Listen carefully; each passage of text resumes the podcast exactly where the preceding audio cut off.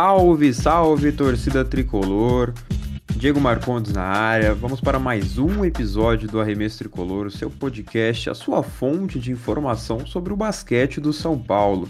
Esse é o 26 programa do Arremesso Tricolor. Hoje vamos falar sobre o São Paulo na primeira fase do Campeonato Paulista de Basquete. É, o Tricolor finalizou na liderança da competição, terminou estadual com quase 100% de aproveitamento, foi derrotado somente na última partida, quando a classificação já estava definida. Foram oito vitórias em nove jogos no Campeonato Paulista.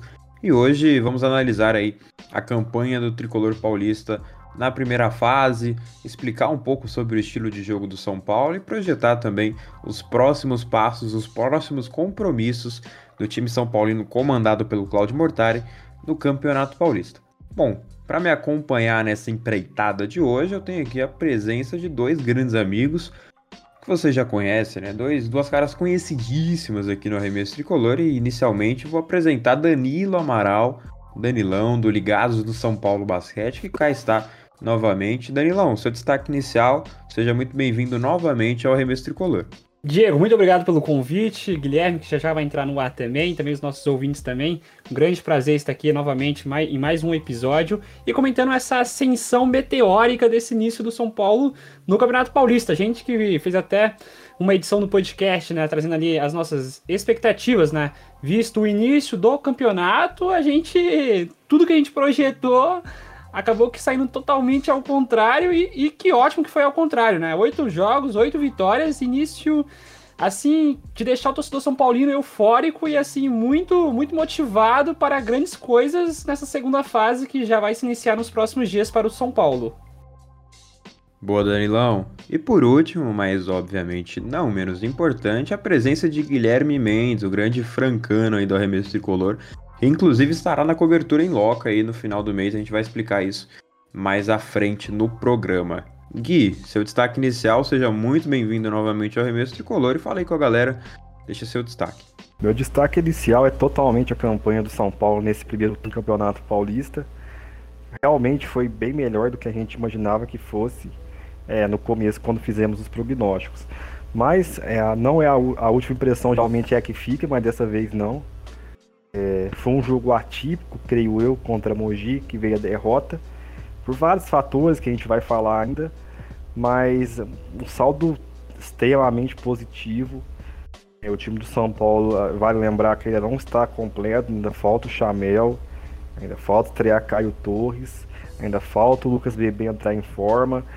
Então, é, foi bem melhor mesmo do que, do que eu particularmente imaginava e já comentei outras vezes aqui nesse podcast. Sigo o relator, concordo. São Paulo finalizou a primeira fase do Campeonato Paulista de Basquete na primeira posição da classificação geral, como eu adiantei no início do programa e também foi o segundo melhor ataque do estadual com 81.4 pontos, atrás apenas do Franca Basquete que anotou ali 85.4. Além do poderio ofensivo, o Tricolor Paulista também fechou a primeira fase do campeonato estadual como a segunda melhor defesa, foram somente 72.2 pontos sofridos, dessa vez né, sendo superado por Bauru com 70.8 e Mogi 71.7, né? Foram oito vitórias do São Paulo, time de Cláudio Mortari que venceu a Liga Sorocabana, o Esporte Clube Pinheiros, o Osasco, o Corinthians, o Franca, Rio Claro, Paulistano, Bauru e perdeu para o Mogi na última partida numa derrota típica, como adiantou o Gui, que obviamente será a pauta deste programa. E bom, antes da, da gente entrar já no quesito partidas, né, vamos explicar aqui que no, no último episódio do Arremesso Tricolor, o 25 programa do Arremesso Tricolor, como já falou também o Danilo, como já falou o Gui, fizemos alguns prognósticos, talvez até errôneos e precoces, principalmente levando em consideração o jogo contra a LSB, e analisamos ali as quatro primeiras partidas do São Paulo, né? A vitória contra a LSB, contra o Pinheiros, Osasco e Corinthians. Agora, Seguindo nessa mesma linha, vamos analisar e comentar sobre as quatro últimas vitórias do São Paulo sobre Franca, Rio Claro, Paulistano e Bauru, e também debater a derrota para o Mogi, que foi uma derrota bem controversa aí do time São Paulino. Antes disso, né, já deixar claro que o Paulista vai se aproximando aí, vai se aproximando não, chegou na segunda fase, o Paulista vai estrear agora no estadual pela segunda fase no dia 13 do 9, né, já aí no dia 13 contra o Bauru, no ginásio Panela de Pressão. Depois tem o Pinheiros no dia 18, o Paulistano no dia 22 e o Franca no dia 26. Lembrando também que essa pauta, inclusive, vai ser né, bloco aqui do, desse programa do Arremesso Tricolor. Então, fiquem até o final, porque vamos comentar também a segunda fase. E já explicando, ou pelo menos tentando explicar o formato do Campeonato Paulista, que é um tanto quanto complicado. A FPB foi bem rude aí na, na no regulamento, para não dizer outra coisa. O Tricolor Paulista fechou a primeira fase em primeiro, mas fechou também entre os cinco, né? O que os cinco primeiros garantindo ali já a vaga direta para os playoffs.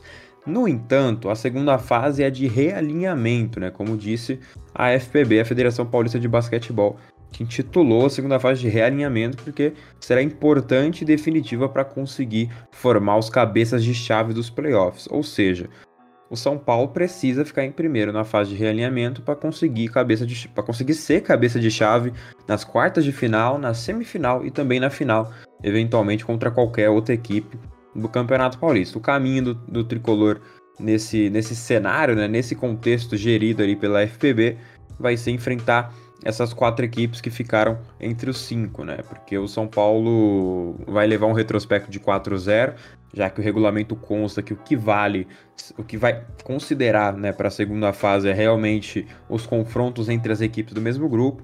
Então, as vitórias do São Paulo contra equipes de menor escalão, né, que ficaram ali entre sexto e décimo, e também a derrota para Mogi, serão definitivamente eliminadas e não vão contar no retrospecto final para levar esse, esse regulamento aí para a segunda fase agora, né, visando os playoffs. Queria perguntar aqui já pro, pro Danilão o que, que ele achou desse regulamento, né? Para ver se o São Paulo, né, antes da gente entrar no, no, no quesito vitórias e derrotas também para Mogi, né? Que a gente vai comentar brevemente sobre esses jogos. Danilão, São Paulo, antes do, do regulamento ser mudado, né? Porque a FPB já tinha feito outro formato de disputa que teria turno e retorno, que, que seria né, um, as equipes enfrentariam entre si todas elas para oito classificados.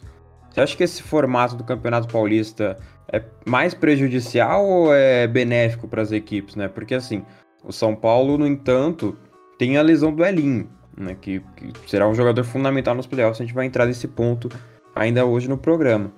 Mas esses, esse período de tempo, né? Serão quatro jogos da fase de realinhamento em 13 dias. Pode ser importante para o São Paulo dar tempo para o Elinho se, se, se recuperar da lesão? Ou ainda assim você acha desnecessário e já partiria direto para os playoffs? É, sendo bem direto, nesse sistema de disputa do Paulistão, na né, edição 2021, né, como você pontuou no início da sua fala, né, a Federação Paulista de Basquete queria algo mais voltado a turno e retorno, né, totalizando ao todo, né, 18 jogos nessa primeira fase, mas esse, esse esquema que foi adotado, mesmo que muito confuso para o torcedor, até para nós mesmos aqui do podcast entender e também conseguir repassar isso para a nossa audiência, né? Foi algo bastante delicado para se passar. Mas esse, esse sistema de disputa eu gostei bastante, porque você acaba aqui dividindo, né?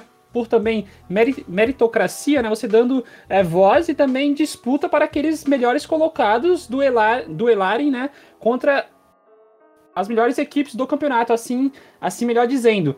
Mas é um sistema de disputa confuso, né? Que acaba com, com o raciocínio de, de de qualquer pessoa, mas gostei bastante desse sistema adotado. Acredito que para o momento atual, estamos ainda em uma pandemia, foi o mais é, é, que pôde mais conciliar. E também, respondendo a sua segunda pergunta, eu acho que com esse sistema de disputa nessa segunda fase, antes dos playoffs, acredito que vai dar um, um respiro e um fôlego a mais para que o Elinho, né, o Elinho, o Hélio, o Hélio Coraza, o nosso armador, possa ali se recuperar. Acredito que ele volte pelo menos para os playoffs, quem sabe ali uma semifinal ou a final, não sei como que vai ser esse seu esse seu processo de recuperação, né? Alguns falam que é de três a, a seis semanas, enfim. Mas eu, eu acredito que vai ser benéfico para o São Paulo é, apresentar novas, novas vertentes de jogo, né? Criar novas é, possibilidades e assim chegar muito melhor para os playoffs, quem sabe aí almejando a grande final e também posteriormente, consequência do trabalho, um título do Paulistão. Olha, eu assino embaixo. honestamente, eu não gostei muito do formato, do regulamento e tudo mais, porém, o fato de fazer o São Paulo testar o elenco contra equipes fortes, né, como Franca, Bauru, Pinheiros e Paulistano, né, colocar as melhores equipes para se enfrentarem já antes dos playoffs, dá um gás a mais para o campeonato, visando ali a fase final e também para as equipes, né, porque elas vão estar melhores preparadas para enfrentar os melhores desafios, os maiores desafios nos playoffs. Já nesse ponto, né, partindo para esse lado de maiores desafios, o São Paulo teve finalmente o seu primeiro grande desafio no Campeonato Paulista, e o cumpriu com maestria, venceu Franca no ginásio do Morumbi no dia 21 de agosto por 80 a 78, um jogo decidido na última bola, vitória do São Paulo com o game winner do Marquinhos, né? uma linda bandeja do Marquinhos, eu estava lá no ginásio do Morumbi, pude acompanhar de perto. Tricolor paulista que se destacou pelo coletivo ofensivo, né? Nessa partida contra o Franca. O Bennett foi o destaque com 20 pontos, mais o Marquinhos que anotou as cestas da vitória teve 17, o Tyrone contribuiu com 15 pontos e o Caboclo e o Elinho com 12, né? O Elinho também com suas 8 assistências. O banco do Tricolor Paulista não agiu muito, porém o quinteto titular fez valer e garantiu a vitória para o São Paulo. Já chamar aqui o nosso colega francano que não torce para o Franca, Guilherme Mendes, para trazer sua análise sobre a partida contra o Franca. Né? Uma análise breve para falar sobre a principal vitória, né? talvez a melhor e mais importante vitória, o melhor triunfo aí do São Paulo no Campeonato Paulista. Você esperava essa vitória, Guilherme Mendes? Como é foi sua reação quando o São Paulo venceu o Franca? E seu, sua análise também sobre o jogo, né? O Paulista fez um baita jogo coletivo e garantiu aí o triunfo. Bom, na época eu achava que o time do Franca estava um pouco mais preparado para o confronto do que o São Paulo.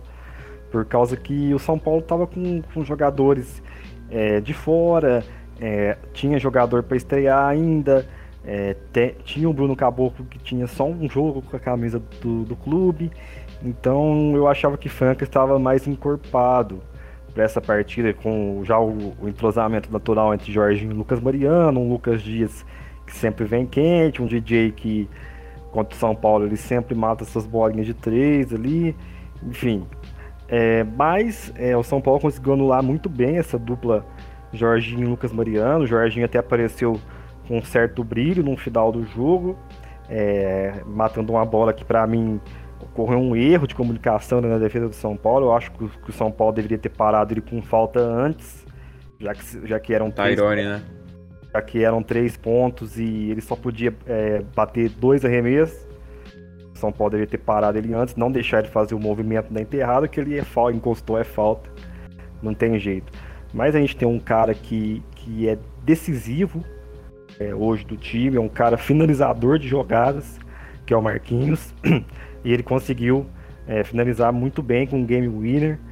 Mas eu acho que, por incrível que pareça, nesse jogo, é, lógico, o Marquinhos jogou muito, mas eu queria destacar mais o Elinho e o Bennett. O Elinho realmente fez uma grande partida, é, distribuiu assistências, jogou muito bem mesmo contra Franca, seu ex-clube, né? A gente até brincou no, no, no painel do arremesso que, que a gente é, fez, fez a gente deixar de sentir um pouco de saudade do nosso ex-armador. É, e o Bennett, que desfilou toda a sua classe, um jogador muito regular. Geralmente não não vem para 20 pontos, mas sempre ele pontua seus 12, 14, 15. É um cara que sempre vai pontuar nessa faixa e é bom ver ele é, aparecendo com pontuação assim, porque realmente o trabalho dele aparece mais para os outros, né? Porque muita coisa que ele faz não entra na estatística e ele é um cara que é, é, é o próprio Eduardo Agra fala muito que é um jogador mais regular que ele que tá ele no basquete paulista nos últimos anos. Foi uma grande vitória, foi um adversário bem forte. É, foi, ficou aquele gostinho especial de, de bater no, no, no Jardim do Lucas Mariano. É, mesmo com o Lucas Dias inspiradíssimo, o Franca não conseguiu ganhar a partida. E é isso, vamos ver no retorno agora, é, nessa fase de realinhamento, quando enfrentarmos Franca, sem o Elinho, é, como que o time vai reagir, como que o time vai se apresentar dentro de quadra. Boa, é importante dizer que o São Paulo fez um bom trabalho defensivo também utilizando o Christopher War nessa partida, né? Ele fez um bom trabalho sobre o Lucas Mariano, que deixou o jogo com somente 11 pontos. Lucas Dias foi um caso à parte, terminou com 29. mas o São Paulo conseguiu defender muito bem David Jackson, Scala, então também um bom trabalho defensivo do São Paulo que permitiu somente 78 pontos do Franca, que é o melhor ataque do Campeonato Paulista, acima do São Paulo, né? Então, você destacar esse trabalho defensivo do São Paulo também é importante. Passa também pelo Bennett, que foi o cestinho do jogo e ainda assim teve um trabalho defensivo digno, é, melhor dizendo. Agora, partindo para o próximo jogo, também vencido pelo Tricolor Paulista, também no ginásio do Morumbi. Uma vitória mais tranquila sobre o Rio Claro. O Rio Claro que incomodou um pouco mais o São Paulo do que o esperado. Porém, ainda assim, o São Paulo garantiu com tranquilidade essa vitória. Foi 95 a 85, o jogo com os ataques prevalecendo, né? O São Paulo beirando ali a casa dos 100 pontos. O Rio Claro também, principalmente devido ao Betinho, que fez um bom jogo com a camisa do Rio Claro, também o Cassiano Bueno que veio bem, colocou ali a equipe Rio Clarense com 85 pontos, mas o São Paulo veio muito bem nessa partida, novamente com um trabalho coletivo excepcional, o quinteto titular do São Paulo funcionando muito bem. Porém, eu destaco a partida do Isaac, né, que veio do banco com 14 pontos. O Bennett fez um bom trabalho defensivo, porém finalizou o jogo ali somente com dois pontos, então foi a vez do Isaac chamar a responsabilidade. Além dele, Tyrone com 24 pontos, Caboclo com 19, Marquinhos com 16 e Elinho com 11 foram os destaques do São Paulo na partida. O Elinho com 7 assistências, o Marquinhos com 7 também, Caboclo com 5, então São Paulo rodando muito bem a bola nessa vitória contra o Rio Claro. Danilão, você estava lá no ginásio do Morumbi, né, na partida contra o Rio Claro. O que você tem a nos dizer sobre esse triunfo do São Paulo? Você gostou do que viu? Apesar de uma vitória contundente por 95 a 85, a gente não esperava né, ter um pouco de desafio contra a equipe do Rio Claro, mas ainda assim o São Paulo garantiu uma boa vitória. Qual a sua análise sobre esse triunfo? É, eu estava lá no ginásio do Morumbi, acompanhando de perto esse jogo, né, da, da arquibancada. Foi um início de jogo do São Paulo fulminante. O São Paulo, é, no primeiro quarto, venceu a equipe do, do Rio Claro por 32 a 18, né, com um início de jogo fulminante do Tyrone nas bolas do perímetro, né, esse atleta que, que vem sendo o grande destaque do São Paulo, que a cada nova temporada o São Paulo revela um jogador, né, que vem em baixa nas últimas temporadas e chega no São Paulo, esses atletas jogam em altíssimo nível e eu, e eu já pontuo, mesmo assim, em início de temporada, podendo até morder a minha língua, queimar a minha língua, mas o Tyrone começou muito bem a sua trajetória com a camiseta do São Paulo Basquete. Foi um jogo que, na minha análise, assim, total dos nove jogos, eu pontuo o jogo contra o Rio Claro como um dos mais fáceis, olhando todo o contexto do jogo entre os quartos. O Rio Claro não esconde isso de ninguém, montou a sua equipe faltando poucos dias para iniciar o Paulistão.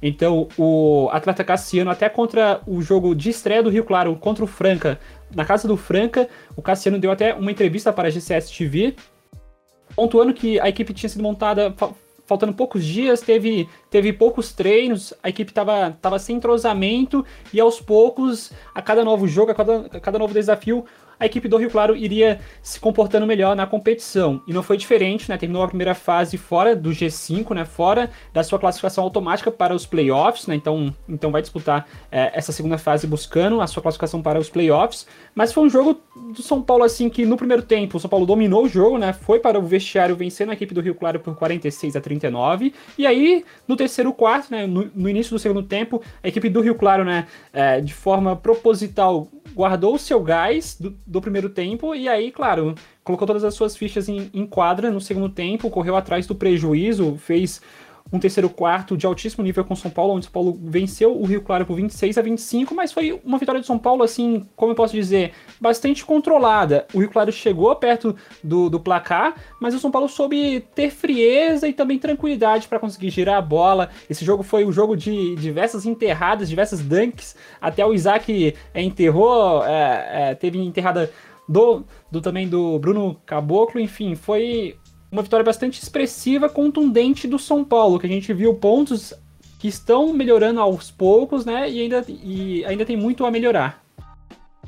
Concordo. São Paulo que anotou 13 bolas de 3, foi um aproveitamento de 43% no perímetro nessa partida contra o Rio Claro, que prova que o jogo externo do São Paulo, quando funciona, é muito letal ofensivamente. Né? O Tricolor Paulista, por mais que não tenha feito uma partida brilhante defensivamente, né? como fez contra o Franca, assim dizendo. Deu espaço para o Betinho chutar, também deu espaço para o Cassiano.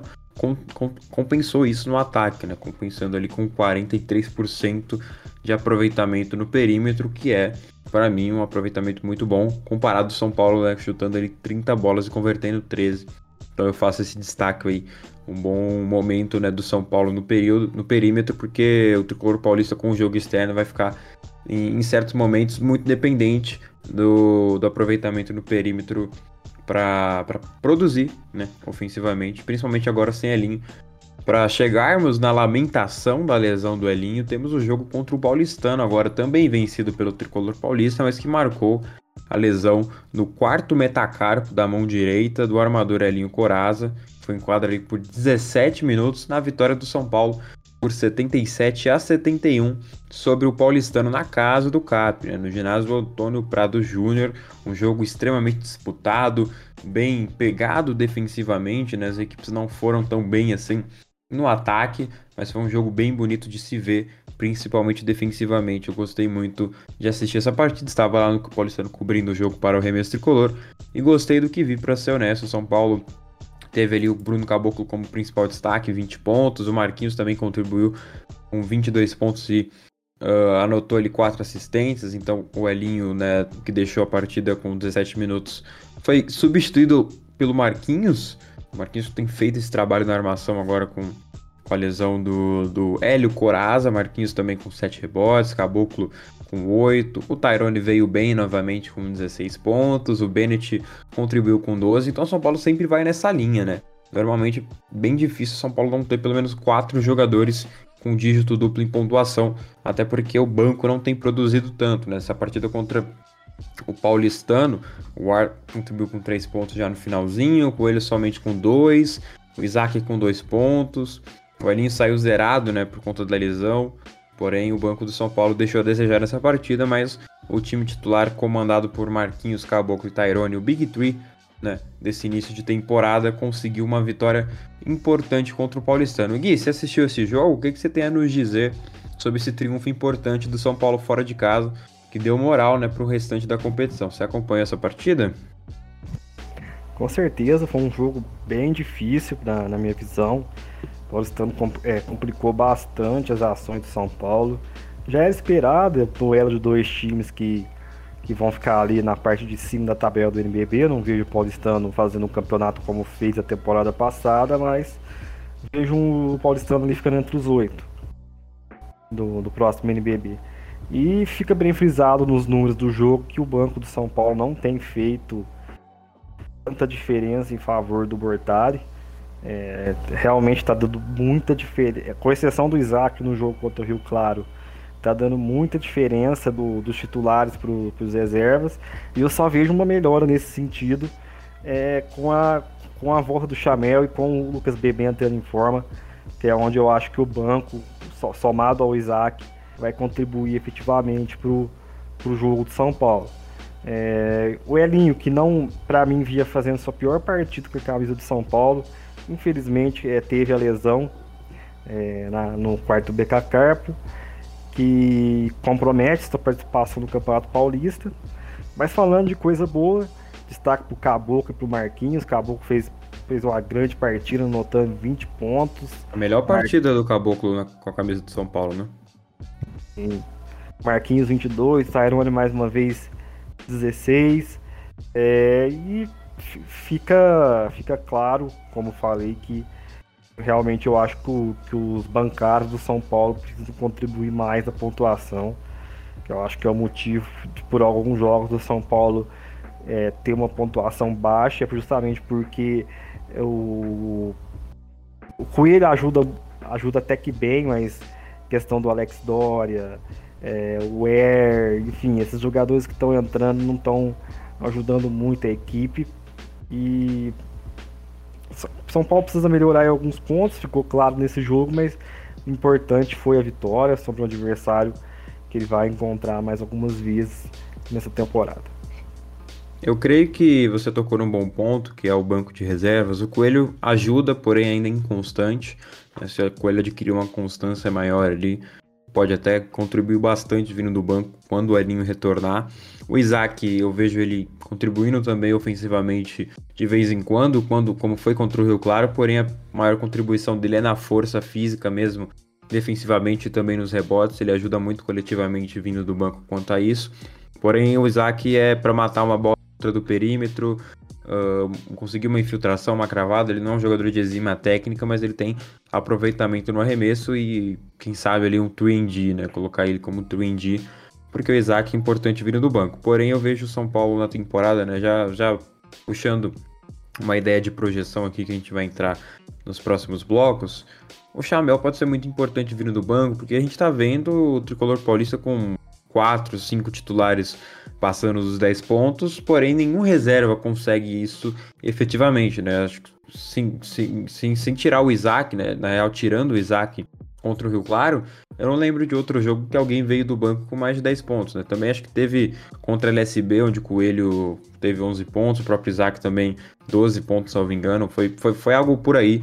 Porém, nos, nos demais jogos foi bem difícil a gente ver os, os reservas, né, vindo com com mais de 10 pontos. O Alex Dória teve algumas partidas contra equipes mais inferiores também passando os 10 pontos, mas na hora do vamos ver mesmo, contra equipes ali do quinteto, do, do, do principal escalão do Campeonato Paulista, dificilmente a gente tem visto esses jogadores contribuindo muito vindo do banco.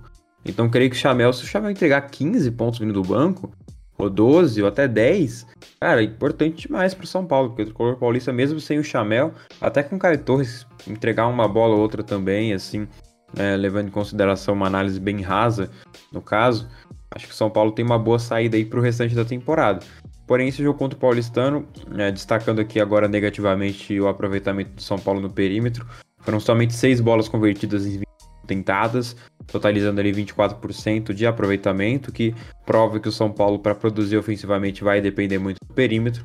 Porém, dessa vez, graças a Bruno Caboclo e Marquinhos, que tiveram um jogo interno muito, muito eficiente e importante, São Paulo teve 72%, registrou ali 23 acertos em 30, 32 tentativas nas bolas de dois e conseguiu uma vitória contra o Paulistano. E o São Paulo também fez um bom trabalho defensivo, né? Permitiu ele somente dois pontos do Fusaro.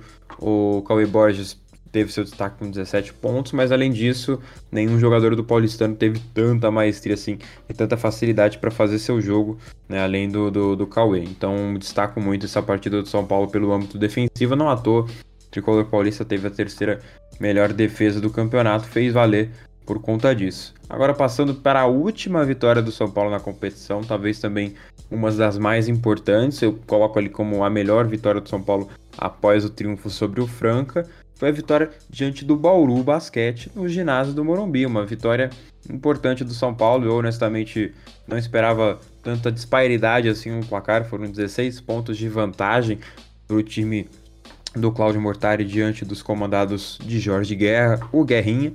São Paulo também novamente, mais um grande jogo coletivo. Foram cinco jogadores, os cinco titulares, com mais de 10 pontos, com mais é, com dígito duplo de pontuação. Porém, o Coelho veio muito bem nessa partida. Ele supriu a ausência do Elinho pela primeira vez e se mostrou muito confiante né, no seu arremesso, na sua infiltração. Finalizou o jogo com 21 pontos, praticamente ganhou o jogo ali no terceiro quarto, colocando a bola na mão e decidindo. O Marquinhos também muito importante com 19 pontos, ótimas bolas de 3. O Tyrone mesma coisa, 18 pontos, muito impactante dentro do garrafão e também no jogo externo. O Caboclo um pouco mais tímido, mas com 15 pontos, é muito importante também nos rebotes. São Paulo que o Marquinhos que flertou com duplo-duplo, foram 19 pontos, 9 assistências e 7 rebotes. E o Bennett também com 12 pontos, porém o banco por completo ficou zerado, ou seja, o quinteto titular do São Paulo fez 85 pontos.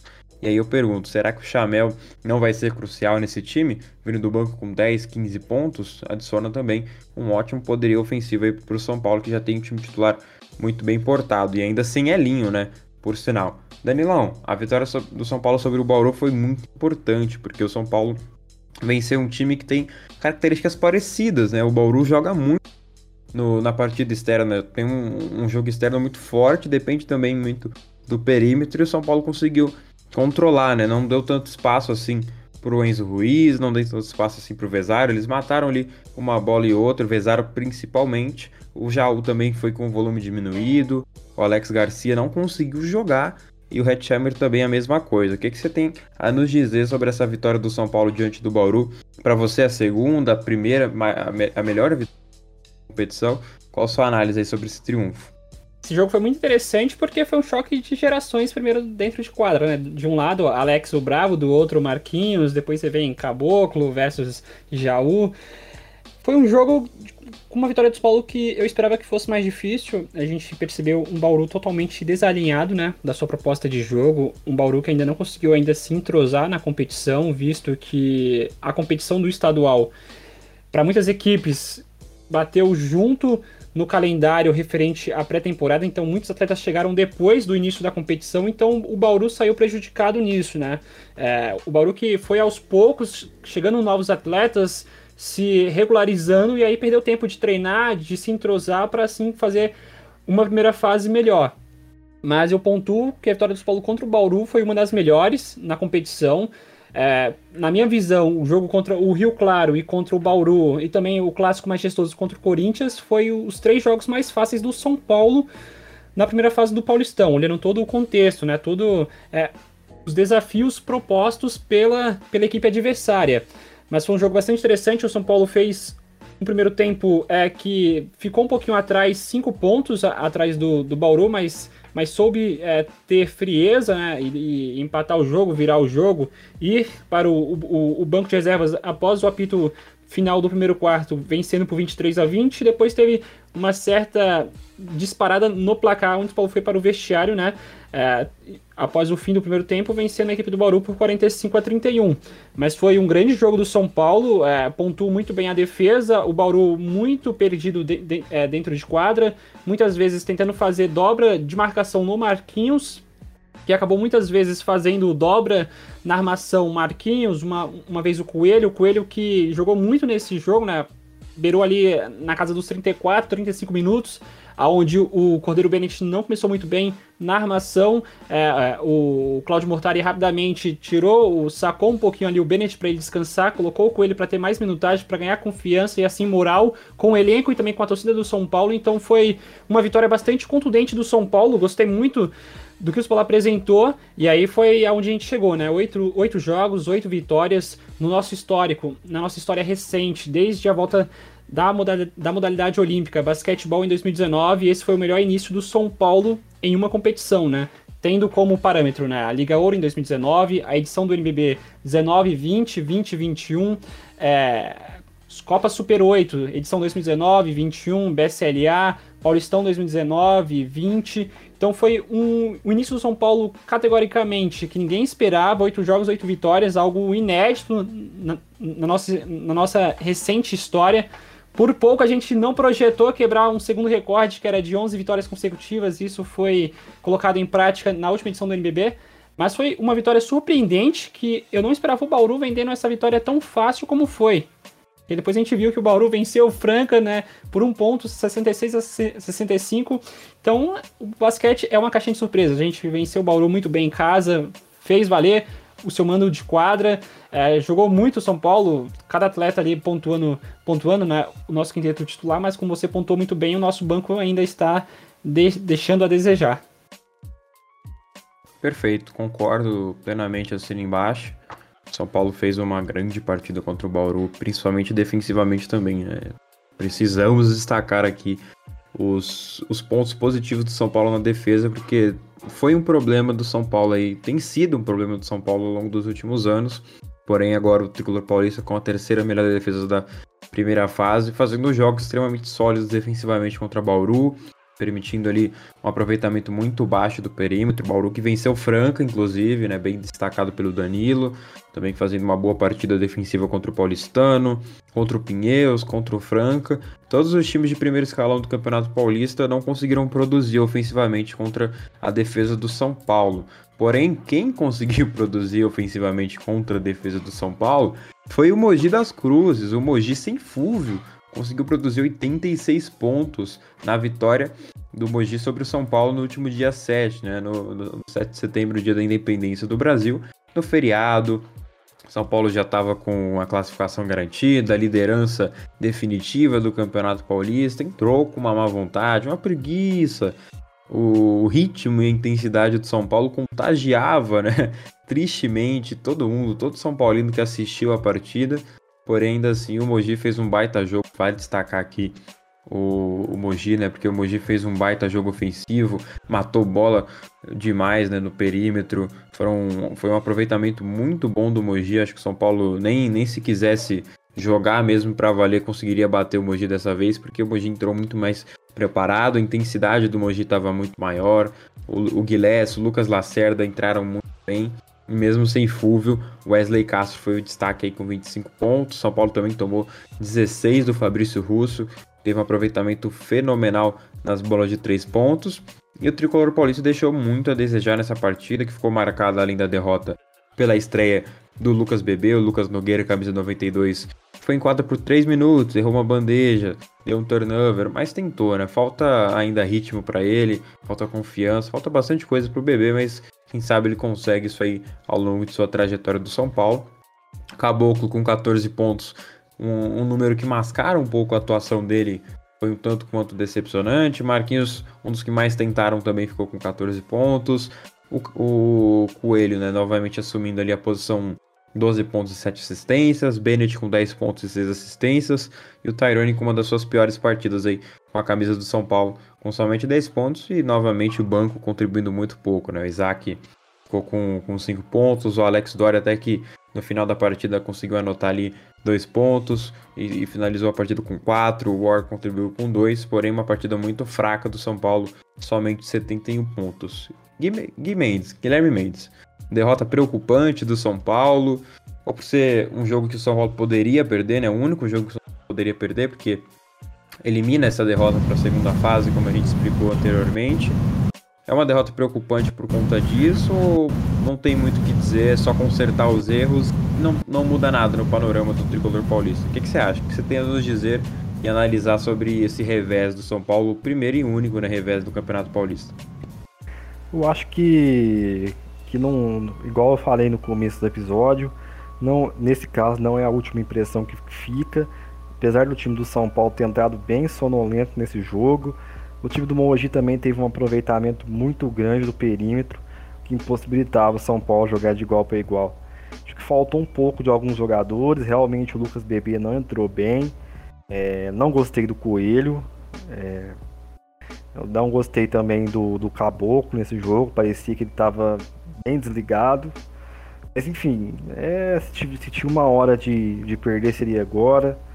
Espero que isso tenha, tenha acendido um, um sinalzinho de alerta ali na equipe, para saber que o time também é, não é imbatível, que vai perder se não entrar com ritmo de intensidade maior do que entrou nesse jogo. E não é só para o Mogi, não, é para Rio Claro, qualquer adversário que, que disputa o NBB. O São Paulo está nesse ritmo, ele vai perder. Então ele tem que. O São Paulo tem que pensar, refletir muito essa derrota.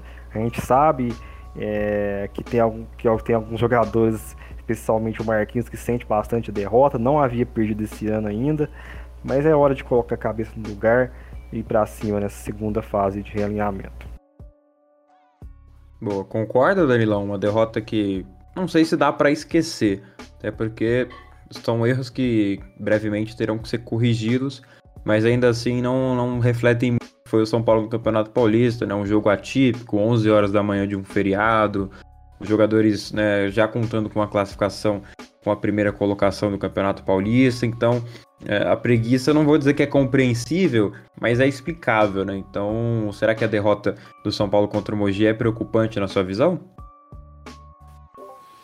É, esse é um bom ponto para se discutir, né? A gente que esperava fechar essa primeira fase com 100% de aproveitamento, nove jogos e nove vitórias, infelizmente a gente não conseguiu bater essa meta, mas foi um jogo assim que a gente jogou com a equipe completa, é, a, a equipe inicial titular, desde os primeiros jogos, e a gente não, não conseguiu ter a mesma seriedade e também profissionalismo que o Mogi colocou em quadra. O Mogi fez o jogo da sua vida, mesmo sem o Fúvio, né?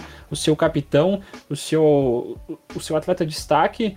é, o, seu, o seu maestro da, da equipe de Mogi das Cruzes, o São Paulo não soube trazer para o jogo em Mogi das Cruzes uma certa. Desculpa a palavra, mas um certo profissionalismo. Faltou esticar um pouquinho a mão. Em muitos lances a gente viu os atletas do São Paulo se esquivando de contato. Então, então foi um duelo bastante desanimador para quem assistiu a, a TV, quem ligou a TV para assistir o primeiro jogo do São Paulo no Paulistão já viu um retrato nada amigável. Foi o São Paulo que dentro de quadra não conseguiu render aquilo que estava rendendo nos oito jogos anteriores. A gente fez um primeiro tempo sonolento, fez somente 11 pontos, perdeu de 18 a 11, foi para o intervalo muito pior, perdendo de 43 a 31, e a gente viu o Mogi é, jogando usando o artifício que a gente utiliza muito contra os nossos rivais, que são as bolas do perímetro. O Mogi estava em uma manhã assim iluminada, tudo caía para o lado do Mogi, o São Paulo nada acertava, marcação, jogo de pernas totalmente falho, pífio, o São Paulo não tinha sistema defensivo, no ataque o São Paulo não conseguia rodar a bola, parecia que a equipe estava estreando na competição naquele dia. E a derrota, ela, ela preocupa só momentâneo, né? Eu acho que os atletas vão tirar grande, aprendiz, grande aprendizado desse jogo, né? De como se tratar duelos, né? Não tem é, jogo morto e jogo ganho no basquete, ainda mais no Paulistão nessa edição. Você pode pegar a última equipe que está na tabela ou então a primeira. A seriedade, o profissionalismo também a dedicação tem que ser a mesma, né? Quando você se veste a camiseta do São Paulo Basquete, uma equipe tão tradicional do futebol e agora no basquete tem que ter muito respeito com o nosso manto. E eu acredito que faltou um pouquinho de respeito pelo lado dos atletas. Eu sei que cada um se dedica, se esforça ao máximo, luta dentro de quadra, mas foi algo totalmente pífio, foi a pior apresentação.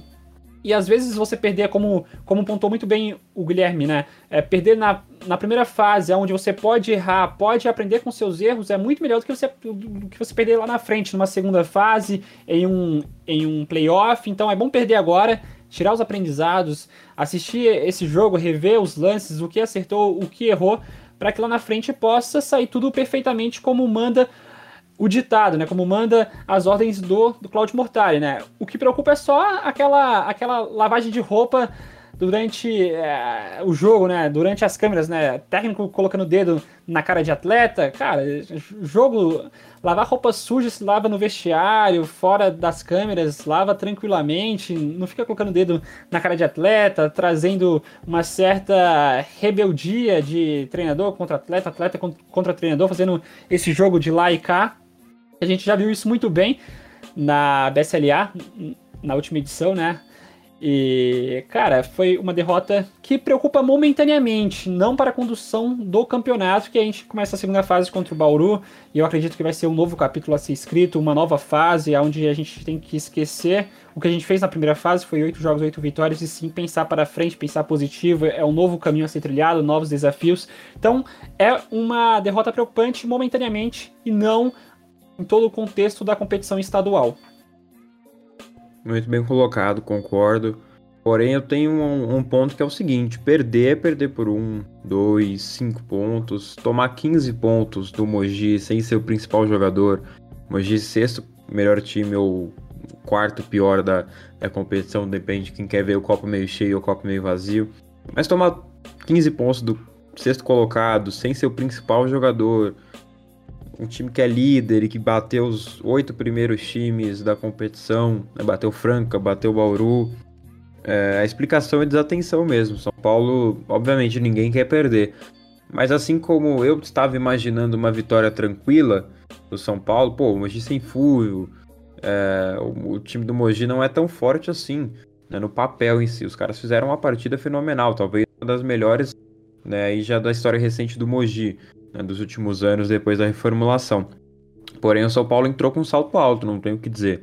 Entrou já achando que a vitória estava definida por conta né, do, do, do, histórico recente do Mogi, também pelo Furro, o principal jogador e condutor ali do, do, do, ataque mogiano, não estar em quadra, porém Mogi veio com intensidade absurda, estava com sangue nos olhos, os jogadores todos estavam com sangue nos olhos e fez valer a intensidade. São Paulo é com, com muita pouca intensidade. Já disse que talvez o horário, a classificação, isso explique aí a pouca intensidade do São Paulo. Mas o Mogi conseguiu fazer um jogo absurdo nos dois lados da quadra, inibiu praticamente, anulou o jogo de pick do São Paulo. Marquinhos que veio de nove assistências contra o Bauru foi para zero diante do Mogi. São Paulo que já não tinha o Elinho, pecou um pouco na distribuição de bola, né? O Coelho e o Bereti combinaram ali para 13 assistências, mas ainda assim eu não gostei muito da atuação dos dois na condução do time, né? Porque o São Paulo não teve um aproveitamento tão bom no perímetro, foi, foi apenas 8 de 23, ao contrário do Mogi, né, que anotou ali 18 bolas de 3 pontos em 34 tentativas, configura 52% de aproveitamento, além de 15 de 30 nos arremessos de 2 pontos, então o Mogi conseguiu fazer um bom jogo defensivamente, ofensivamente e ah, inibindo ali os principais pontos do São Paulo. Mas eu acho que esse jogo foi, graças né, à campanha do São Paulo, uma exceção, não a regra. Então eu fico bem feliz com essa parte. Né? O São Paulo venceu oito jogos no Campeonato Paulista. Eu creio que isso que deve ser levado agora para a próxima fase, principalmente porque as vitórias contra as equipes do. O São Paulo venceu os quatro jogos né, contra as equipes agora que serão seus futuros adversários. A gente vai entrar isso já no próximo bloco. E o Mogi que fez o jogo da vida e o São Paulo fez o pior da temporada. Então creio que esses prismas são importantes para levar em consideração. Porém, não dá para deixar que, que essa derrota abale uma campanha de oito vitórias. Né? É, corrigir os detalhes, é, lavar roupa suja no vestiário, como disse o Danilão, acertar uma coisa ali, outra aqui e fazer tudo né, em forma conjunta, coletiva, porque na hora da vitória o pessoal tava ali todo mundo unido, todo mundo junto, a equipe era coletiva, na derrota também. Derrota coletiva, sem culpados eminentes, culpado, a culpa aí é de, de todo o time, então vale a pena lavar roupa suja somente no vestiário, como bem pontuado pelo Danilo. Bom, vamos aproximando agora do próximo bloco, que é a análise geral do estilo de jogo do São Paulo ao longo aí dos nove jogos. Um estilo de jogo muito diferente do que a gente viu na última temporada. Até vale entrar no contraponto de talvez esse time, né, no estilo de jogo, é claro, porque no resultadismo no momento é melhor do que da última temporada, pelo menos no Paulista. Mas o estilo de jogo me aparenta ser melhor e um pouco mais definitivo em questão de vitórias, né? Apesar da derrota sobre o Mogi, é, em questão de, de vencer os jogos, eu vejo esse time com uma liderança maior, uma capacidade maior de finalizar as partidas. Eu tô gostando mais da coletividade do São Paulo, principalmente com o Elinho, né? Quando o Elinho joga. A rotação de bola tem me agradado mais. Eu tô achando a armação com Elinho e Bennett um pouco mais leve, né? Com todo respeito aí à história e trajetória do Jorginho no São Paulo, mas o Elinho e o Bennett eles se complementam. Acho que isso faz os dois ficarem mais leves em quadra, porque eles dividem um pouco mais a bola. O pace dos dois é bem parecido. Então o Bennett também tem intensidade para infiltrar, o Belinho, o Elinho a qualidade no passe. Então é um estilo que casa muito. Tô gostando do Marquinhos também puxando a armação nas, joga nas jogadas de pick and roll. Tyrone muito ligado nesse estilo de jogo de pick and roll, né? sempre buscando fazer ali na saída do garrafão uma parede bem, bem, bem né, importante no pick and roll e também no pick and pop, seja para infiltrar, como foi naquela enterrada com o Gabriel Jaú, pick and roll muito bonito com o Marquinhos, é muito bonito de se ver essa jogada, ou também em vários outros pick and pops, quando o Marquinhos, né, também o Elinho, até outro armador, Coelho, o próprio Bennett, usam um Tyrone para deixá-lo livre no perímetro algo que o São Paulo não fazia tanto com o próprio Renan Lenz, que era uma arma importante do São Paulo nas bolas de três e não utilizava muito esse estilo de jogada na última temporada. Então creio que São Paulo parece mais inteligente dessa vez, tem utilizado o jogo externo com maestria, apesar de alguns jogos não ter tanto aproveitamento assim. O Tricolor Paulista tem mostrado no momento, para mim, né, na minha visão, na minha singela opinião, um estilo de jogo bem mais fundamentado e mais animador do que na última temporada.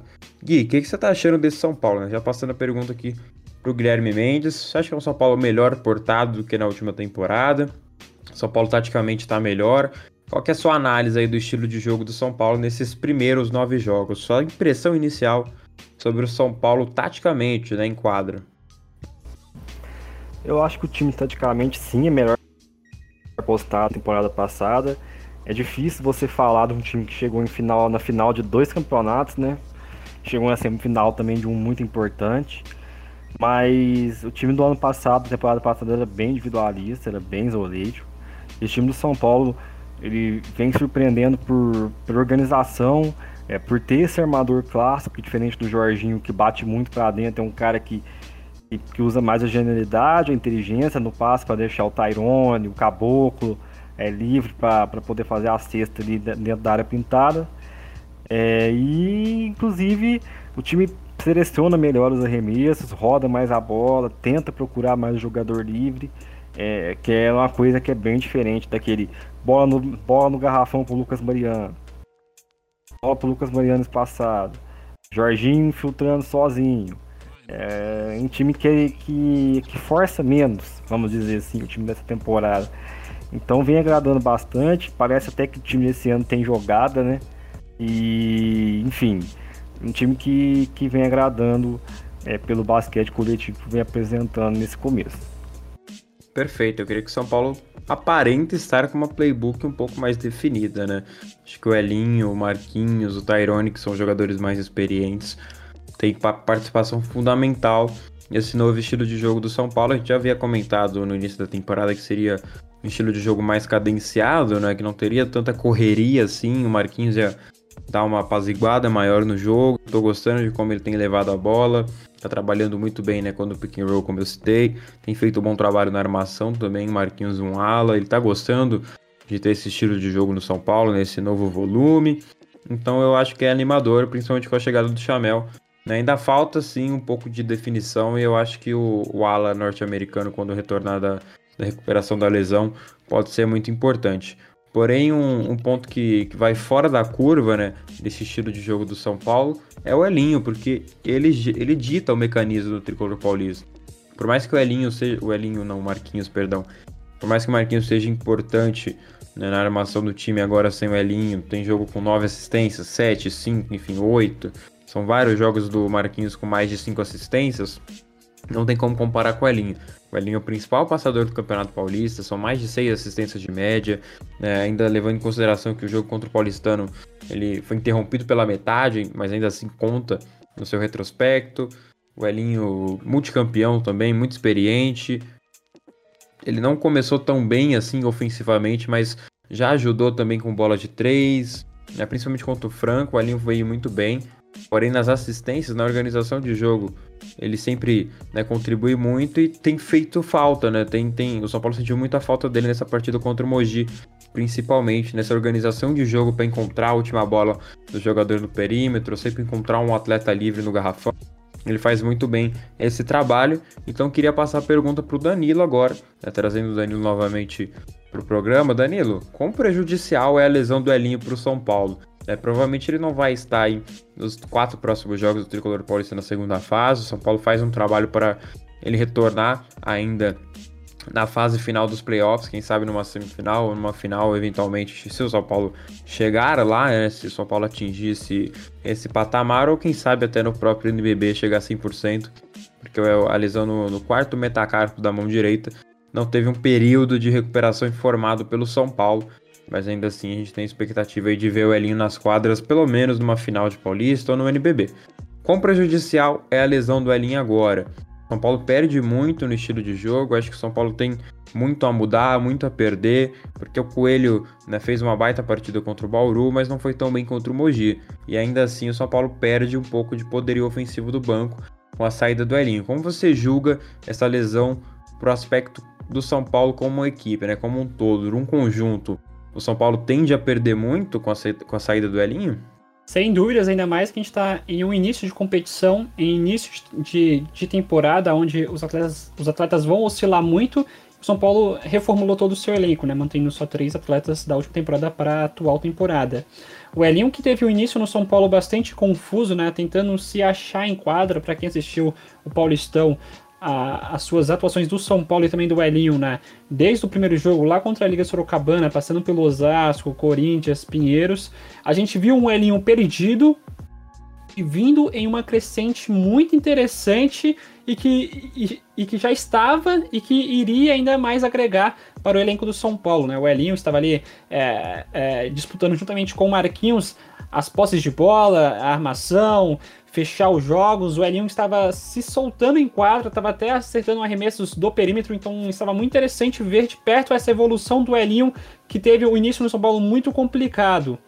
Essa lesão é uma, é uma lesão muito atípica, né? Que acontece muito pouco entre, entre os atletas do basquete, mas infelizmente o Elinho infelizmente mesmo foi coroado com essa lesão, que é muito triste para o elenco do São Paulo, que mesmo assim com o Elinho em quadra, o Claudio Montalvo já estava testando já Elinho e Coelho jogando juntos, às vezes Elinho e Bennett na armação.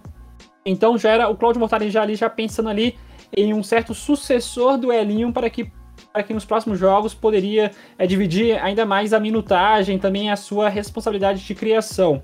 É uma lesão que dá uma travada na evolução do Elinho no São Paulo, que ele vai ter que voltar a jogar fisicamente, recuperar a sua parte física, tática e assim conseguir se enquadrar no, no elenco do São Paulo.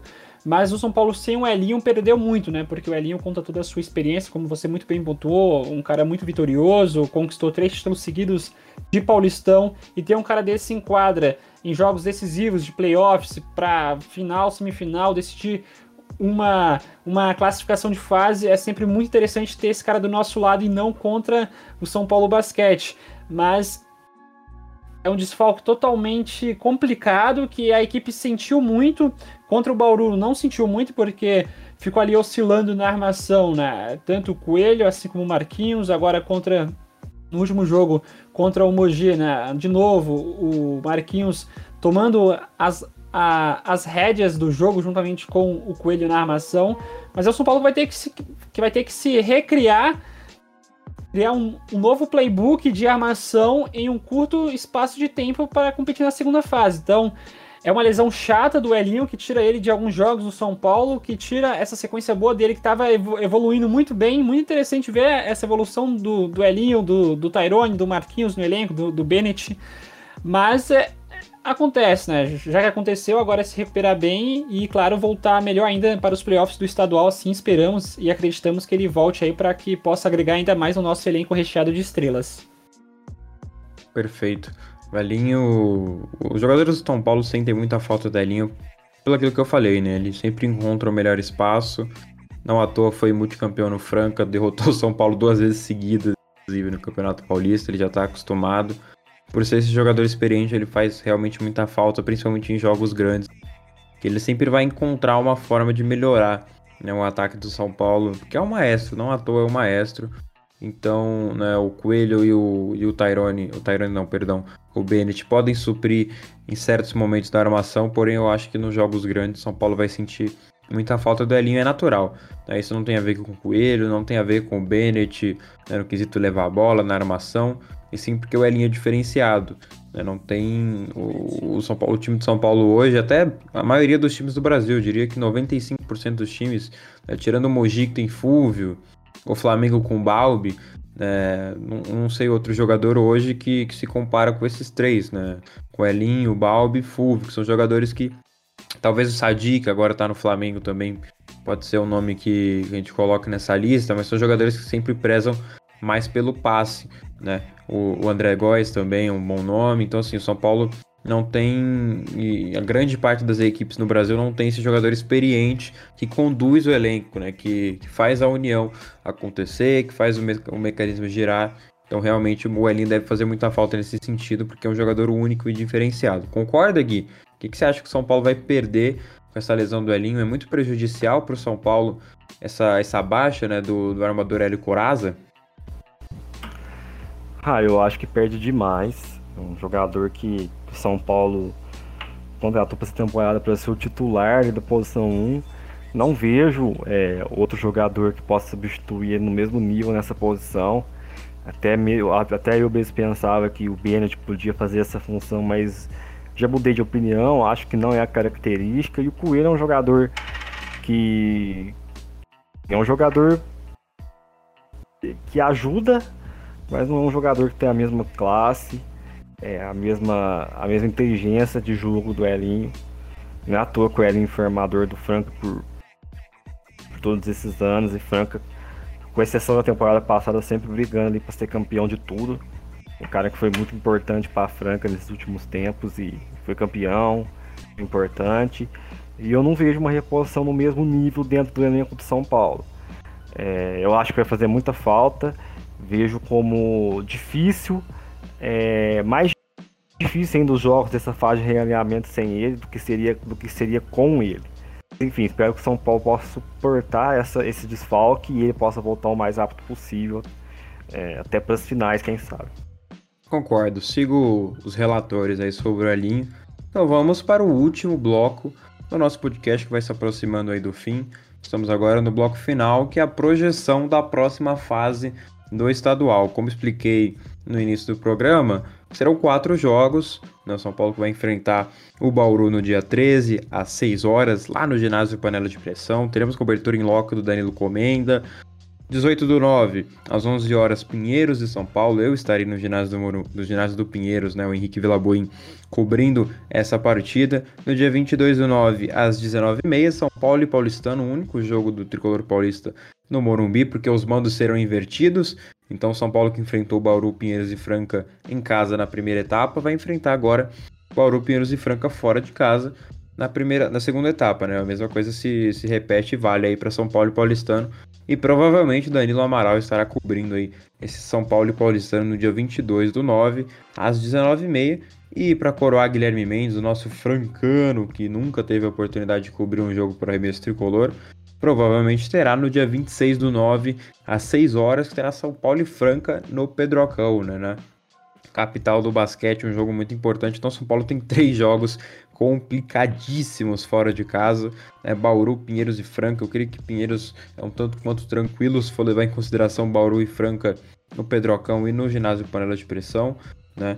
Porque são duas equipes tradicionais, em templos tradicionais do, do ginásio do. em ginásios né, do Brasil. Então São Paulo tem ali, na minha visão, Paulistano e Pinheiros como adversários mais tranquilos. E matematicamente, São Paulo precisaria ali, em tese, de duas vitórias para já garantir um mando de quadra. Né? Eventualmente, com duas vitórias e o Franca ou o Bauru, por exemplo, levando ali todas as outras partidas, o São Paulo pode sim perder a primeira colocação. Então, três vitórias já confirmariam é, a cabeça de chave do São Paulo para todos os playoffs. Ou seja, se o São Paulo vencer três desses quatro jogos, vai ter mando de quadra até a final, né? Então, se eventualmente ou por acaso uma partida da final chegar a três jogos, é porque é uma melhor de três, a terceira partida vai ser sempre no ginásio do Morumbi. Então, quem sabe se o São Paulo finalizar essa segunda etapa na primeira colocação, a gente não decida um jogo de final de Campeonato Paulista, seja campeão aí no ginásio do Morumbi. É um sonho que é possível sonhar nesse momento. Mas queria chamar aqui Danilo Amaral para analisar e projetar esses confrontos do São Paulo. Danilão, eu quero suas expectativas, quero saber se você acha que o São Paulo vai vencer os quatro jogos, como que vai ser essa campanha do São Paulo, se mesmo perdendo um jogo aqui ali, o Tricolor Paulista vai seguir na liderança né, do seu grupo. São Paulo que já começa com 4-0, né, explicando aqui para vocês o que vale para essa fase é o retrospecto dessas equipes, né, é, na, na, primeira fase, mas, o, mas somente o retrospecto entre elas, né porque o São Paulo venceu o Bauru, venceu o Pinheiros, venceu o Paulistano e venceu o Franca. Então já chega com retrospecto de 4-0, diferente do Pinheiros que tem 2-2, o Franca 2-2 e o Bauru 2-2 e o Paulistano 0-4. Então uma vantagem muito ampla do São Paulo, que se confirmada em duas ou três vitórias já pode acarretar numa liderança né, insuperável aí ao longo do Campeonato Paulista que vai caracterizar e configurar cabeça de chave para o São Paulo em toda a fase de playoffs. Danilão, quatro vitórias, três vitórias, São Paulo mantém a liderança, tá, tá, tá confiante numa vitória novamente sobre o Franca. O que você espera né, sobre, sobre essa segunda fase do São Paulo? É animadora? Será que essa derrota contra o Mogi vai balançar um pouco o estrutural do São Paulo e o, o Tricolor Paulista não vai conseguir sair bem? O que, que você projeta? Quero saber de você. Cara, essa segunda fase tem tudo para ser a segunda fase, né? A primeira fase Todas as equipes oscilaram muito, menos o São Paulo, que teve um certo retrospecto invejável e retrospecto de equipe que é campeã se terminar todas as fases, né? Primeira fase já foi, segunda fase, playoffs, né? É um retrospecto invejável, né? De nove jogos, perdeu só um duelo e ganhou oito jogos. É, as equipes adversárias do São Paulo na segunda fase não conseguiram desempenhar grandes jogos contra o São Paulo, né? Tirando só o Franca e também o Paulistano. Os dois conseguiram travar ótimos duelos contra o São Paulo. O Pinheiros conseguiu travar um bom duelo só, só no primeiro tempo, onde o São Paulo jogou contra o Pinheiros em casa, né, no ginásio do Morumbi. Venceu, né? Saiu, saiu de quadra no primeiro tempo, vencendo por um ponto de vantagem, 40 a 39, mas fechou o jogo, o jogo vencendo do Pinheiros de 101 a 75. É, Projetando a segunda fase, eu acredito em, em, em três vitórias e uma derrota, né? Essa derrota eu não sei para quem vai ser, mas eu vejo um Franca bastante mordido, ainda mais pelo elenco que tem e também por esse retrospecto que tem contra o São Paulo. O Franca é o atual campeão do Paulistão, pega o São Paulo fechando a segunda fase. No último jogo do São Paulo, na segunda fase, o São Paulo vai viajar até Franca, uma viagem bastante longa, né? Projetando aqui da capital de São Paulo até Franca, o interior de São Paulo. Mas eu vejo o São Paulo vencendo o Bauru, mesmo o Bauru vindo mordido, tentando vencer o São Paulo, é, tentando dar esse troco. Eu vejo o São Paulo vencendo o Bauru. Eu vejo o São Paulo vencendo o Pinheiros também fora de casa também, que é, é um duelo interessante, Pinheiros e São Paulo na casa do Pinheiros, o Bruno Caboclo voltando a jogar, aonde ali ele foi lançado mundialmente, né, claro, né? Antes do Pinheiros, o Bruno teve a sua passagem em, em uma equipe ali de, de Barueri, depois chegou no Pinheiros LDB, depois foi para rumar rumos ainda maiores NBA, também seleção brasileira posteriormente. Mas eu vejo o Paulo vencendo o Bauru fora de casa, o Pinheiros e o Paulistano. E o jogo mais difícil, assim, por todo esse contexto, por todas as duas equipes mais invejáveis de elenco, de investimento, que é São Paulo e Franca, eu vejo o São Paulo travando um duelo muito intenso contra o Franca, sendo o último jogo para fechar a segunda fase. Não sei se o São Paulo vai ter essa mesma apatia que teve contra o Mogi fechando a primeira fase, vai ter contra o Franca. Eu acredito e espero que não. Mas eu acredito, Diegão, em três vitórias e uma derrota. Eu, eu, acredito que essa derrota vai ser para o Franca, o Franca jogando em casa. Ainda mais que o Franca perdeu para o Bauru recentemente por 66 a 65, vem muito mordido. O seu treinador também vem, vem recebendo algumas certas críticas da, da torcida pelo elenco que tem em mãos para que possa render mais. Mas eu projeto essa segunda fase para o São Paulo. Boa. Eu não vou dar minha opinião ainda, quero saber do Guilherme Mendes, mas o São Paulo venceu essas quatro equipes, porém agora não tem Elinho, né? Que, como a gente discutiu no último bloco, é uma perda importante. Então, Gui, sem papas na língua, São Paulo vence Franca, São Paulo vence Bauru. Qual a sua projeção para essa segunda fase? Porque assim, eu creio que é importante ter esse, esse, essa segunda fase do Paulista, essa segunda etapa, porque, né, como a gente já adiantou em outro bloco, vai separar né, as melhores equipes e fazê-las enfrentar entre si, porque já prepara um pouco melhor para os playoffs. Então, São Paulo vai ter ali quatro desafios extremamente importantes, porém três fora de casa. Como você projeta essa fase do São Paulo? Eu vejo o São Paulo saindo dessa fase com 3-1, três vitórias e uma derrota. Não sei para quem vai ser essa derrota. Não, não tem que dizer, é franca. Não franca. sei. Não sei. Espero não ser perfil bastante. Mas eu acho que o São Paulo nessa fase, nessa fase ele vai manter a primeira colocação no geral. Até porque para ele perder ele tem que ir bem mal. A gente vai falar bastante aqui se for bem mal. É, como foi, já foi falado, eu acho que Pinheiros e Paulistano são jogos mais tranquilos ali. Mas o time do Pinheiros vem jogando muita bola, alguns jogos é perigoso. O Bauru, se fizer uma partida coesa, igual fiz contra a Franca, pode dificultar mais do que foi apesar da pontuação baixa, conseguiu ganhar um jogo difícil. E Franca vai vir mordido, vai jogar na sua casa. E, e a única chance de Franca tomar a primeira posição de São Paulo é ganhar do São Paulo, começar por aí. Então é, vai ser um jogo bem complicado. São Paulo saindo com três vitórias e uma derrota. A primeira colocação no geral. É isso, São Paulo que tem um caminho complicado até a final do Campeonato Paulista. Se quiser ser campeão, vai precisar vencer esses quatro jogos. Não necessariamente vencer esses quatro jogos, mas terá ali esses quatro jogos, uma quarta de final com melhor de três, uma semifinal com melhor de três também, uma final com melhor de três. Esse é o caminho que o São Paulo tem de fazer se quiser o título paulistano né, nessa temporada, o título do Campeonato Paulista, do estadual, do melhor estadual do, da, do calendário nacional.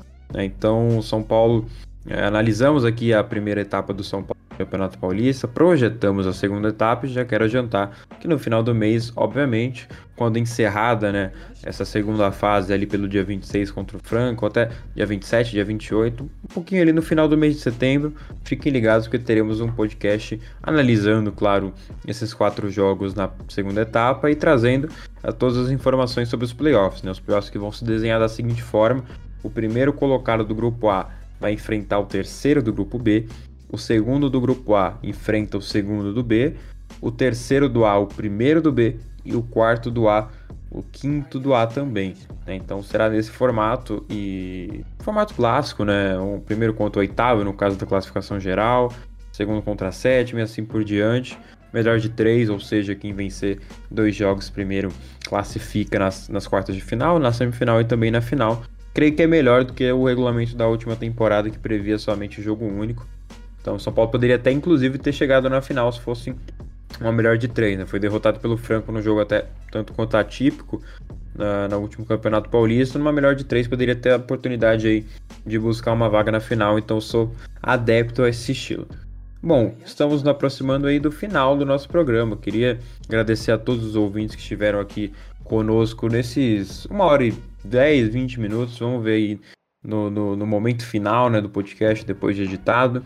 Mas enfim, mais de uma hora novamente do color que vocês acompanharam aqui comigo, Diego Marcondes, com Danilo Amaral, com Guilherme Mendes. Então, meu muito obrigado a todos que chegaram aqui até o final. Vou me despedindo aqui do Danilo Amaral. Danilo, muito obrigado pela sua participação, ótimos comentários, você e o Gui mandaram muito bem. Deixa seu destaque final aí sobre o programa, uma mensagem para a torcida São Paulina, vai lá que a voz é sua. Mais uma vez, muito obrigado pelo convite, é sempre uma, uma honra e um prazer imenso estar aqui compartilhando aqui um pouquinho é, da nossa, da nossa vivência, né, diariamente, cobrindo São Paulo Basquete, seja em loco, seja à distância. Mas é isso, Diegão, cara, foi uma, uma primeira fase com uma ascensão meteórica do São Paulo no Paulistão, sendo de fato a equipe que vai brigar pelo título, sem dúvidas nenhuma, e vai chegar na grande final. E assim a gente vai estar lá cobrindo o São Paulo Basquete. Cara, muito obrigado pelo convite e até uma próxima oportunidade. E aquilo que não pode faltar, vamos São Paulo. Valeu, Danilão. Danilão que esteve conosco ontem na entrevista com o Eugênio. Deve sair bem depois desse programa. Esse será o primeiro, a 26 aí que vai sair um sábado ou no domingo, ainda nesse fim de semana. Então fiquem ligados, porque eu, eu Danilo, Guilherme Mendes também participando de outros episódios, outros membros da equipe, da equipe do Arremesso Tricolor também participando. Vai ter episódio sobre o Lucas Bebê, entrevista com o Dinho Guimarães, técnico da LDB, Eugênios do Sub-22. No final do mês, como eu adiantei, teremos também uma análise da segunda fase, projeção dos playoffs. Então fiquem ligados, porque o Arremesso Tricolor no mês de setembro aí a promessa de no mínimo cinco episódios. E aí ao longo da, da, dos próximos meses, até o fim da temporada, teremos essa carga aí de programas. Então a gente tem trabalhado muito. É, não estamos recebendo um centavo, a gente está trabalhando muito aqui para trazer uma cobertura de qualidade. Eu fico muito feliz com o reconhecimento de toda a torcida São Paulina e todo mundo que, que é fã de basquete. Agora me despedindo do Guilherme Mendes, que fez uma baita participação também, assim como o Danilo. Danilão, seu destaque final, o que você tem a nos dizer agora neste exato momento? Muito obrigado novamente pela participação. Bom, é só agradecer mais uma vez a oportunidade de falar sobre o basquete do São Paulo. E espero que, quando a gente voltar aqui para falar sobre a segunda fase, sobre essa fase de realinhamento, né? A gente possa falar que o São Paulo fez grandes partidas e manter a primeira colocação. Muito obrigado e tchau, tchau. É isso. Esse é o fim do 26 episódio do Arremesso Tricolor. Novamente, muito obrigado a todos que acompanharam este programa. Nos sigam nas redes sociais, arroba SPFC no Twitter, arroba SPFC também no Instagram. Acompanhe a coluna do Arremesso Tricolor, a redação do SPFC 24 Horas, o site que está conosco aqui desde o início, né, desde os primórdios do podcast. Então acompanhe o SPFC 24 horas se quiser ficar ligado sobre tudo que acontece no São Paulo e também no basquetebol São Paulino. Nos siga também na Twitch, viu? Estaremos em breve no, no, Twitch, na, na, no YouTube também. Então nos siga na Twitch, Arremesso Tricolor, no YouTube em breve também, Arremesso Tricolor. Estamos preparando diversos conteúdos audiovisuais Fiquem ligados em todas as nossas mídias. Muito obrigado mais uma vez. Até a próxima. Tchau, tchau. Um grande abraço e vamos São Paulo, como diretor Danilo.